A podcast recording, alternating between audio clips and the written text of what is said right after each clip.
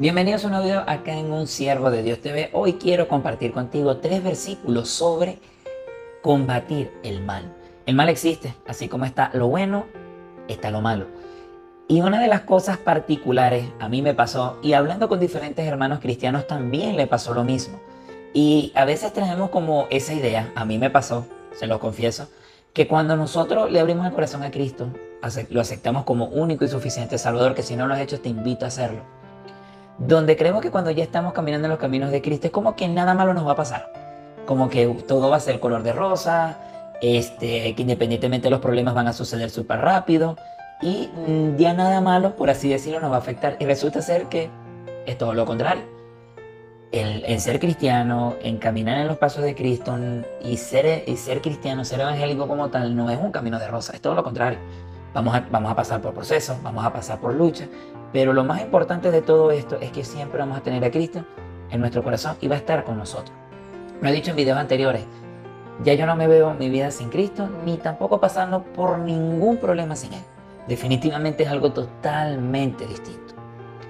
Y por supuesto empieza también el enemigo, que es Satanás, a hacer toda artimaña para de poder quitarte esa tranquilidad, poderte dar más duro al punto que llegue, que llegue el momento, porque lo confieso, a mí también me pasó y a varios les ha pasado también, porque le he preguntado que a veces uno dice, oye, me volví cristiano, he llevado tantos golpes y he tenido tanto ataque, tantas cosas, el trabajo, me botaron del trabajo, me pasó esto y aquello, que estaba mejor no siendo cristiano, pero eso es precisamente lo que busca Satanás.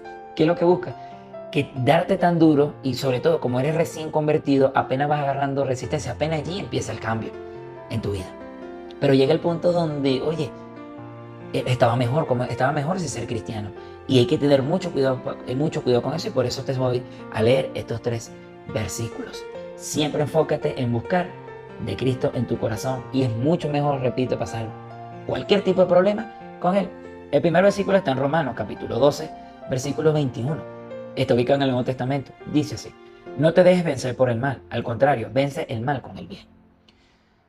El mundo la cultura, independientemente del país donde estés viendo este video, nos enseña que si una persona nos hace mal, nosotros tenemos que vengarnos, tenemos que, tenemos que hacerle algo peor, no nos podemos quedar con esa. Si este me miró feo, yo también lo miro feo. Si él me dio un golpe, yo le regreso uno, le regreso dos, le regreso tres y no. La Biblia nos manda exactamente todo lo contrario, vencer el bien con el mal.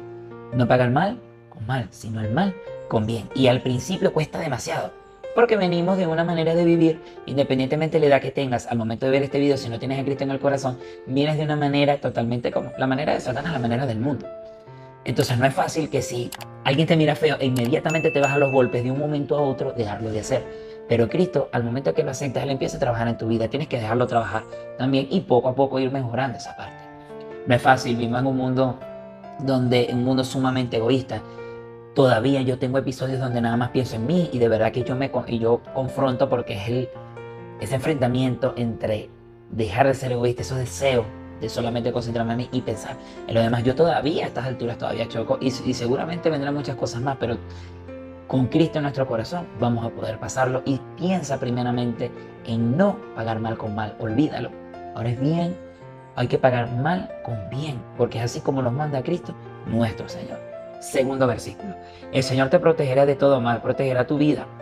El Señor te cuidará en el hogar y en el camino desde ahora y para siempre. Amén. Él nos cuida. Vamos a sufrir ataques, claro que sí. Pero siempre tengamos presente que independientemente que una persona te gritó, el jefe siempre estaba bien contigo, te volviste cristiano, ahora hasta te insultan, se van a burlar que ahora eres cristiano también. Pero mantente firme porque el Señor te está protegiendo. Y, y justamente ayer estaba tomando una clase a la iglesia y se, estaba hablando, y, se estaba hablando justamente de este tema de la burla, ¿no? Donde, oye, me volví cristiano y mucha gente dice, te lavaron el cerebro, este, ahora hay que evangélico. Y resulta ser que esta, esas mismas personas que se burlan al principio terminan aceptando a Cristo en su corazón. Gloria a Dios, porque eso es lo que nos manda Dios, aguantar y ser firme representante de Él. Y el tercero, para cerrar, pero no menos importante, Ok, es el que acabo de leer, está en Salmo 121, versículos 7 y 8, que está ubicado en el Antiguo Testamento. Ahora vamos para el tercero, que está ubicado en Efesios capítulo 6, versículo 11, en el Nuevo Testamento.